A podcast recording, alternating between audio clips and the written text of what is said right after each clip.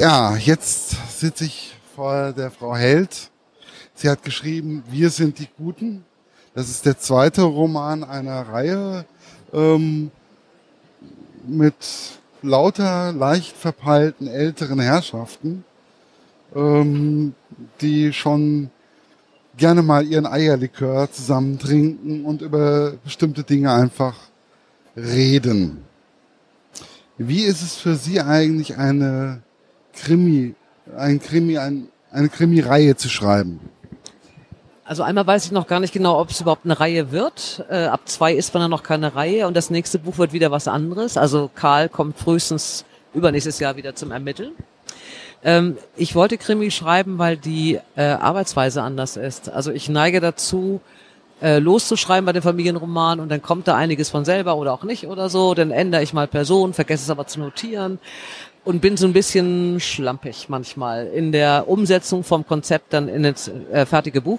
Beim Krimi geht das nicht. Also beim Krimi muss ich vorne von, am, am Anfang schon genau wissen, wie ist die Struktur, was passiert, wie ist der Fall, wer ermittelt, warum finden Sie es raus, an welchem Punkt sage ich es dem Leser. Es muss komplett vorgearbeitet werden und das hat mir ganz gut getan. Das, dieses Handwerk wollte ich einfach lernen, also dieses ordentliche und strukturierte Schreiben ist es einfach ein ganz anderes Schreibgefühl auch. Also ich hatte, aber ich hatte das Gefühl, äh, es war trotzdem leicht. Also es ist ihnen trotzdem irgendwie leicht gefallen. Ähm, eine leichte ist insofern, als dass diese Ermittlergruppe ja aus diesen fünf wirklich alten Freunden besteht, die alle äh, in Rente sind und da der eine ist ja, also Karl ist ja pensionierter Revierleiter der Polizei, deswegen ermittelt er überhaupt. Ähm, das, das fällt mir leicht. Also diesen Umgang dieser, dieser alten Freunde und dieses Eierlikör trinken, wenn sie dann ihre Soko-Sitzung haben oder so, das hat mir Spaß gemacht. Der Krimi selber, der muss ja stimmen. Also was ist da passiert und auch die, die Ermittlungsarbeit muss ja stimmen. Und das fand ich, es ist anderes, anders beim Schreiben, weil man geduldiger, also ich musste viel geduldiger schreiben, ordentlicher schreiben und auch immer wieder zurücklesen und überprüfen, sind die Fäden da gelegt und auch wieder aufgenommen und habe ich sie alle und so. Man lernt Geduld und ich bin ein ganz ungeduldiger Mensch auch beim Schreiben. Echt, so kam das gar nicht rüber. Also Entschuldigung, aber ich habe das, ich hatte es irgendwie so das Gefühl, dass äh, sie da schon sehr strukturiert, komplett strukturiert vorgehen. Gut, die anderen Romane kenne ich jetzt nicht von Ihnen, ähm, hat mir eben gerade ganz kurz thematisiert. Ähm, warum gerade Menschen, warum haben Sie gerade Menschen genommen, die schon in Rente sind? Aus äh, reiner Zuneigung. Also meine Eltern leben zum Glück beide noch, haben eine sehr einen netten Bekanntenkreis, die kennen sich auch alle seit 60 Jahren und ich mag wirklich diese Haltung, äh, nehmen wir als Beispiel jetzt Karl oder auch wenn ich jetzt zu, äh, zu Hause meinen eigenen Vater, das ist ein Alter, die haben, oder es gibt so Männer, die haben ihren, ihren Job beendet, die haben ihre Kinder großgezogen, die haben ihr Leben irgendwie ordentlich hingekriegt, alles erfüllt und glauben jetzt, sie kennen die Welt und erklären die auch jedem. Und ich habe das irgendwie gerne. Mich rührt das, dass es so eine, wenn, wenn Menschen in dem Alter ähm, so eine Zufriedenheit haben, dass sie alles richtig gemacht haben. Egal, ob sie andere damit nerven oder nicht, aber mir gefällt das einfach wahnsinnig gut. Ja, Karl ist ja auch schon so ein bisschen, denn also er ist ja schon ein Nervbolzen. Wenn ich einfach mal überlege, wie er so manchmal äh, aufs Revier stolziert, er kann ja nicht ähm, da auf dem Revier sich so oft bewegen, wie er gerne möchte, weil der neue Revierleiter ihn ja nicht so mag. Wie wichtig ist es gerade, so eine Person auch ähm, für Sie in so ein Krimi reinzuschreiben? Also Karl ist ja meine Lieblingsfigur. Dieser rechthaberische Polizist, der das Gefühl hat, ohne ihn äh, wird die Insel zu einem kriminellen Sumpf, weil sein neuer ja von der Ostsee kommt und deswegen der denkbar falsche Nachfolger für ihn ist, denkt Karl, der auch alles begründet, was er das macht, und zwar in einer völlig kruden Art, die mir aber richtig Spaß macht, mir die auszudenken. Ähm, nee, ich finde den einfach, das ist für mich der perfekte Held. Also dieser Karl, der es in der Theorie weiß, der natürlich nicht alles hinkriegt und deswegen dann seine Chorfreundin Inge und Charlotte dazu hält und dann ermitteln die und nehmen sich eben Gummihandschuhe Handschuhe vom, ähm, von, aus, aus dem Haushaltsschrank mit, um da irgendwas zu untersuchen. Ich mag solche Albernheiten bei sowas. Aber er meint es ja schon alles ganz ernst und er ermittelt ja tatsächlich auch richtig und, und kriegt das ja auch tatsächlich gelöst, diesen Fall. Ja, also äh, die, ich habe das Gefühl gehabt, ähm, alle in diesem in dieser Crew, auch die zwei Ehemänner der beiden, ähm, haben so ihre Daseinsberechtigung für diesen Fall. Ob das jetzt der Finanzbeamte war oder ob das, egal wer das war, äh, es ist einfach die, im Endeffekt ziehen sie alle an einem Strang, ohne es zu wissen. Ja, und reden zu wenig miteinander, deswegen kriegen sie es alles erst so spät hin. Äh, nee, das ist, also ich habe natürlich die Figuren zuerst und dann den Fall und natürlich suche ich mir einen Fall aus, äh, wo jeder mithelfen kann. Also ich bin da schon sehr für Demokratie in diesen Rentnergruppen. Ähm, wie wichtig ist es Ihnen, mh, die Geschichte in Sylt, auf Sylt spielen zu lassen? Auch das gibt da mehrere Gründe. Also zum einen finde ich das immer ganz angenehm, wenn ich mich im Kopf über ein Jahr in einer Gegend äh, befinde, die ich sowieso am liebsten auf der Welt habe. Das ist in dem Fall Sylt. Und dann äh, kommt es meiner doch zugegebenermaßen Recherchefaulheit zugute. Ich muss auf Sylt nicht ähm, keine Wege ablaufen. Also ich kenne diese Insel einfach und meine Recherche bei der Polizei Westerland, die war eben auch unglaublich entspannt. Ich war da zwei Stunden da und habe denen ein paar Fragen gestellt und die waren freundlich und winkten mir nach. Das wäre in Hamburg oder in München auch anders, da eine, ähm, einen Interviewtermin bei der Polizei zu kriegen, um irgendwelche Sachen rauszufinden. Aber das ist irgendwie auf Sylt ist es irgendwie ist es meine Insel. Ich bin da geboren, ich kenne die äh, und wenn ich da schreibe, bin ich a im Kopf dann zu Hause, was ich ganz schön finde und b wie gesagt, kenne ich, ich, ich kann, ich kenne die Plätze. Ich muss da nicht gucken, ob man hinter die Strandkörbe am Roten Cliff eine Leiche legen kann oder nicht. Ich weiß, man kann, ohne zu gucken. Ja, wobei manchmal, wenn man ähm, in seiner Heimatstadt oder Heimatort ist, ähm, ist man manchmal auch ein bisschen betriebsblind, finde ich. Ich bin total betriebsblind, weil ich ja Sylt großartig finde und ich lasse da kaum irgendeine Kritik zu. Das gebe ich durchaus zu. Und natürlich ist das Sylt, was ich in einen Roman nehme, auch immer ein bisschen schöner als die Realität. Also das ist auch ganz klar. Also da bin ich auch sehr patriotisch. Ähm, Entschuldigung, aber man sollte die Heimat ähm, ja, ich sag zum Beispiel auch, Gießen ist eine hässliche Stadt, aber die Leute, die da wohnen, sind toll. Äh, ja, äh, Punkt, weil es einfach, weil ich es einfach so empfinde. Ähm, wie wichtig ist es eigentlich äh, für Sie auch, dass man bei dem Krimi zwischendurch mal lacht? Äh, ganz wichtig, sowohl beim Schreiben als auch ähm, beim Lesen nachher oder so. Ich, ich wollte keinen ernsthaften Krimi. Ich will schon was Leichtes haben und ich will auch selber gute Laune haben. Und ich schreibe ja extrem schon für mich. Also mir muss das gefallen hinterher. Ähm, und bei dem Krimi, finde ich, ist das dann schon diese Geschichte, ich will diesen Fall, der ist auch äh, im, im ersten, im ersten Krimi, mit den bösen Leuten war der sehr viel entspannt, also leichter auch, da ging es nur so um Wohnungseinbrüche. Hier wollte ich wirklich auch einen tragischen Fall haben und dann brauche ich das für mich beim Schreiben wirklich, dass die Soko hinterher mit Eierlikör über was ganz anderes redet, damit man so den Kopf mal im Moment in Ruhe hat. Ja, vor allen Dingen ist es halt einfach, ähm, sie reden über andere Dinge auf einmal, weil irgendeine Familienfeierlichkeit oder sonst was, und auf einmal hier, wie sieht's denn eigentlich aus? Oder sonst irgendwas. Auf einmal kommt dann da wieder, äh, da war doch was, ähm, die und die, die wohnt da, ähm, und man, man kommt auf, es ist ja auch so, wenn man sich mit Freunden unterhält, man kommt vom Hündchen zum Stöckchen und äh, dann auf einmal kommt man genau dahin, wo man eigentlich hin will, weil man mal kurz nicht darüber nachgedacht hat. Und ich denke, das ist genau das, ähm, was mir unwahrscheinlich gut gefallen hat bei dem Buch. Ähm, und wenn man ein Buch auch so schreibt, wie es einem selber gefällt, glaube ich, ähm, dann ist man am authentischsten und auch am erfolgreichsten. Ja, das glaube ich auch. Also ich halte, ich glaube nicht, dass es äh, funktioniert, dass man, das ist immer auch so eine beliebte Frage bei Interviews, für welche Zielgruppe schreiben Sie? Das geht nicht. Also ich, äh, ich will das Buch mögen. Das habe ich bei jedem so gemacht und überlege immer, was, was würde mir gefallen, also könnte ich darüber lachen oder ist für mich dieser Fall glaubwürdig oder so. Ich schreibe sie wirklich alle für mich. Ja, äh, es ist doch einfach, mh, hm, man muss, glaube ich, auch als Autor äh, sich beim Lesen des Buches wiederfinden, beziehungsweise man muss sich im Spiegel angucken können und sagen, ey, das hast du gut gemacht. So geht's mir zumindest auch bei einem Interview, wenn ich so, und dann denke ich, hm, hätte ich vielleicht das nochmal besser machen können oder das. Aber im Endeffekt muss ich mich selber damit angucken können. Ja, das stimmt. Ich muss das Gefühl haben hinterher, äh, und das mache ich ja, man macht ja mehrere Durchläufe auch nochmal nach der Lektoratsbesprechung und dann werden nochmal gehen die nochmal über den Text, dann habe ich ihnen dann nochmal die Fahrenkorrektur und wenn ich muss bei einem, bei einem Fahrenlesen das Gefühl haben, ich hätte das jetzt in diesem Moment nicht besser machen können, dann bin ich zufrieden. Ja, ähm, es ist aber auch immer so eine Momentaufnahme. Es ist aber auch ähm, in diesem Buch ging es aber auch um ein Beziehungsdrama. Ich würde es mal, also ich würde es einfach mal als Beziehungsdrama bezeichnen. Ähm, wie war das?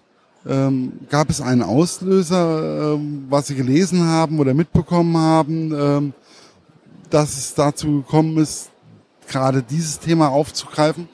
Ja, der Auslöser war, dass eine ähm, Freundin von mir beim NDR Journalistin ist und die haben mal vor zwei Jahren eine Sendung gemacht, ähm, Todesfälle, die nicht aufgeklärt waren im Norden. Das war mal so ein Radio-Feature kommt vom BBC, ähm, das, war, das Format kam vom BBC und die haben sich das angeguckt und da gab es irgendwie verschiedene Fälle, die im Norden vor 20 Jahren passiert sind und wo es keine Lösung gab. Und die hat damals einen Fall gemacht, das war parallel, das hat sie bei der Recherche gesehen und ich hatte es in der Zeitung gelesen.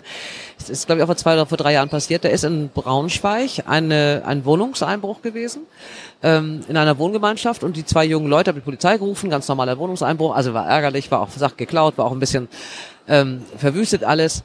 Und eine ältere Frau hatte auch noch mitgewohnt. Und die war nicht da an dem Tag. Und der Polizist hat dann einen Ausweis gefunden, hat es den beiden jungen Leuten gesagt. Und die haben gesagt, ja, ich kenne die gar nicht. Also diesen Ausweis, aber keine Ahnung, aber die sieht aus wie. Hm. Und dann kam raus, dass es eine Frau war, die hat 24 Jahre unter dem falschen Namen gelebt und ist von zu Hause weggegangen, wurde nach zehn Jahren für tot erklärt. Das ist nie geklärt worden, bis heute nicht. Warum? Und da war die Überlegung, da haben wir mal darüber diskutiert, kann man sich so lange eigentlich verstecken und warum macht man das? Also was steckt dahinter, wenn man wirklich entscheidet, ich fange ein neues Leben an, ich sag das aber keinem. Ich bin einfach verschollen, täusche dann einen Unfall vor oder was weiß ich ich bin einfach weg. Und das gibt es in Deutschland wohl ab und zu mal, dass so Menschen einfach verschwinden und man wirklich nicht weiß, was ist mit denen passiert. Und da ging es eben drum, warum, warum macht man das? Wie verzweifelt muss man sein? Was treibt einen dazu, äh, einfach eine, ein Leben zu verlassen? Was muss so Schlimmes passieren, dass man da einfach raus will? Ja, das ist auch, ähm, das ist eine Frage. Also bei mir ist es auch immer so, wenn ich ähm, ein Buch lese, manchmal muss ich auch einfach mal das Buch beiseite legen und muss einfach mal eine Runde ähm, in den Wald gehen oder mal eine Runde um den Block laufen, um einfach mal äh, zu überlegen, warum ist es für mich reell? Ähm, kann ich es nachvollziehen? Und das ist ähm, etwas, was ich sehr gut nachvollziehen konnte. Was ich auch sehr gut nachvollziehen konnte, war äh, die Geschichte mit der Schwarzarbeit, die sie ja auch versuchen aufzuklären. Die anderen beiden, mehr oder weniger diesen Schwarzarbeiterfall, ähm, der sich ja auch um diese Person mehr oder weniger rankt, aber was hier äh, keiner so richtig, dadurch, dass keiner miteinander redet, ähm, ja, nicht aufzulösen ist wie war das eigentlich, dieses Thema Schwarzarbeit, wie sie auf, bei jedem von uns mal irgendwann vonstatten gegangen ist, sicherlich, ähm, einfach mal zu thematisieren.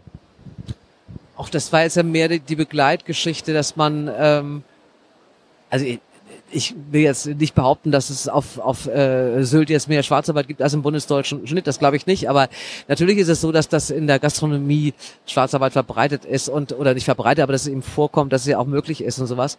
Äh, sicherlich in einigen äh, Dörfern, Hotels, was weiß ich. Das war einfach mal eine Annahme, die ich da getroffen habe. Es geht halt um eine Frau, die äh, versucht zu leben, ohne Spuren hinter zu, äh, zu hinterlassen von irgendwas, muss, muss die ja dann leben. Und das war in dem Fall eben ganz genauso. Und wie leicht es einem doch gemacht wird, das hinzukriegen in vielen Dingen. Das habe ich dann damals bei diesem echten Fall tatsächlich gewundert, dass es da auch Leute finden, die das dann mitmachen, ja.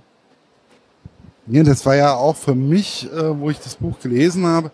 Ich konnte es komplett nachvollziehen, warum, äh, äh, wie sie eigentlich ähm, diese Hürden mehr oder weniger meistert, einfach nur dadurch, dass sie äh, mal putzt, mal dies macht, mal jenes macht, mal äh, schwarz irgendwo einzieht. Eigentlich Sachen, ähm, die für Otto, also für jeden anderen eigentlich nicht nachvollziehbar sind, weil eigentlich ist es weit, weit weg. Aber ich glaub, glaube, das gibt es häufiger. Ja, also man kann, man kann tatsächlich in Deutschland heute leben, ohne Spuren zu hinterlassen. Das habe ich mir auch nie vorstellen können. Also auch in so einem Fall, dass man keine Identität hat. Da habe ich auch gedacht, okay, aber man braucht auch einen Personalausweis, man muss doch gemeldet sein. Also in diesem Fall war es tatsächlich so, dass die, wenn man immer nur schwarz wohnt, braucht man keinen Ausweis. Wenn man kein Konto auf der Bank hat, braucht man auch keinen Ausweis. Wenn man kein Auto hat, durch die Gegend fährt, ist es auch alles in Ordnung. Und wenn ich was habe und, und äh, zum Arzt gehe und sage, ich bin aber privat versichert, äh, schicken Sie mir die Rechnung, geht das tatsächlich auch. Und es ist zwar wahnsinnig schwierig sicherlich, aber ich habe immer gedacht, es wäre gar nicht möglich. Aber anscheinend geht das, wenn man da die Kurven kriegt und die, die Ecken findet, wo man es macht. Wie schnell merkt man eigentlich als Autor, dass die ähm, Personen, also nicht nur die Hauptpersonen, sondern allgemein die Personen miteinander harmonieren oder ihr auch ihr eigen, eigenes Leben leben? Oh, das ist schwer zu erklären. Also ich habe ja die Figuren, also gerade jetzt Heinz und, und Walter und auch Karl, die gibt es ja schon ein paar Jahre bei mir im Kopf. Die tauchen ja in anderen Büchern auch schon auf. Ähm, nee, man die sind ja schon so konzipiert, dass sie irgendwie so eine so eine Gemeinschaft bilden und da gibt es ja, da hat ja jeder jede Figur hat ja eine bestimmte Bedeutung. Es gibt da eben den stillen, sanften, der versöhnt ist. Es gibt den den Hitzkopf, den Besserwisser. Es gibt die freundliche Frau, die ähm, äh, eigentlich immer harmoniesüchtig ist und kein Krach will. Es gibt die Schwägerin von ihr, die ein bisschen mehr Krach will und auch ihre Meinung sagt oder so. Also es, ich habe für jeden Typus ja dann eine Figur und die ergänzen sich dadurch eben, dass sie alle so unterschiedlich sind und äh, der eine die Schwächen des anderen eben weiß und da vielleicht seine Stärken hat oder so. Das, also so ist man ja befreundet. Man sucht sich ja selten, also die wichtigen Freunde im Leben sind ja eigentlich nicht die, die genau gleich sind wie man selber, sondern eigentlich die, die entweder da ausgleichen, wo man selber aufgeregt ist oder da äh, gute Laune haben, wenn man selber schlechte Laune hat oder so. Das sind ja die perfekten Geschichten. Und da habe ich einfach versucht, so eine Gruppe an Freunden zusammenzubauen, die sich da miteinander ergänzt. Ähm, Sie haben vorhin im kurzen Vorgespräch darüber auch gesprochen, äh, dass es nächstes Jahr auf jeden Fall keinen neuen von denen geben wird. Ähm, in welche Richtung gehen jetzt so die Planungen für Sie selber und wie lange brauchen Sie eigentlich, um so einen Roman zu schreiben und zu konzipieren? Also ich brauche eigentlich immer ein Jahr. Ähm, davon kann man ausgehen mit, mit dem Schreiben, weil ich ja auch noch andere Sachen nebenbei arbeite. Also ich äh, brauche ein Jahr. Äh, ich schreibe jetzt ein Frauenbuch, äh, etwas ernsthafteres Frauenbuch. Wie wird man also wie sind die Motive eigentlich, warum wird man so, wie man irgendwann ist, mit 50 oder so? Es geht um vier Freunde, die alle sehr befreundet waren, die sich zehn Jahre, bevor die Geschichte einsetzt, wahnsinnig zerschritten haben, keinen Kontakt mehr hatten, auch keinen Kontakt mehr wollten und sich jetzt durch den Tod einer dieser Vieren äh, wieder zusammenfinden müssen. Und äh, da wird mit Rückblicken gearbeitet, das geht dann eben auch um 74, um 85, also die Zeiten, in denen sie da befreundet waren. Das ist ein bisschen meine Geschichte, also ich äh, erlebe so gerade, ich gucke mal im Moment DVDs an, um rauszufinden, welche Musik habe ich eigentlich 1987 gehört oder so. Es ist ganz, äh, ganz schön zu schreiben, aber ganz anders. Und danach möchte ich dann wohl wieder ein Krimi machen. Also ich bin am überlegen jetzt mit dem, ich denke immer, wenn ich im, in dem laufenden Buch, was ich gerade schreibe, so im, in der Hälfte bin, fange ich immer an nachzudenken, was ich danach gerne machen würde. So ein bisschen. Da fängt der Gedanke an.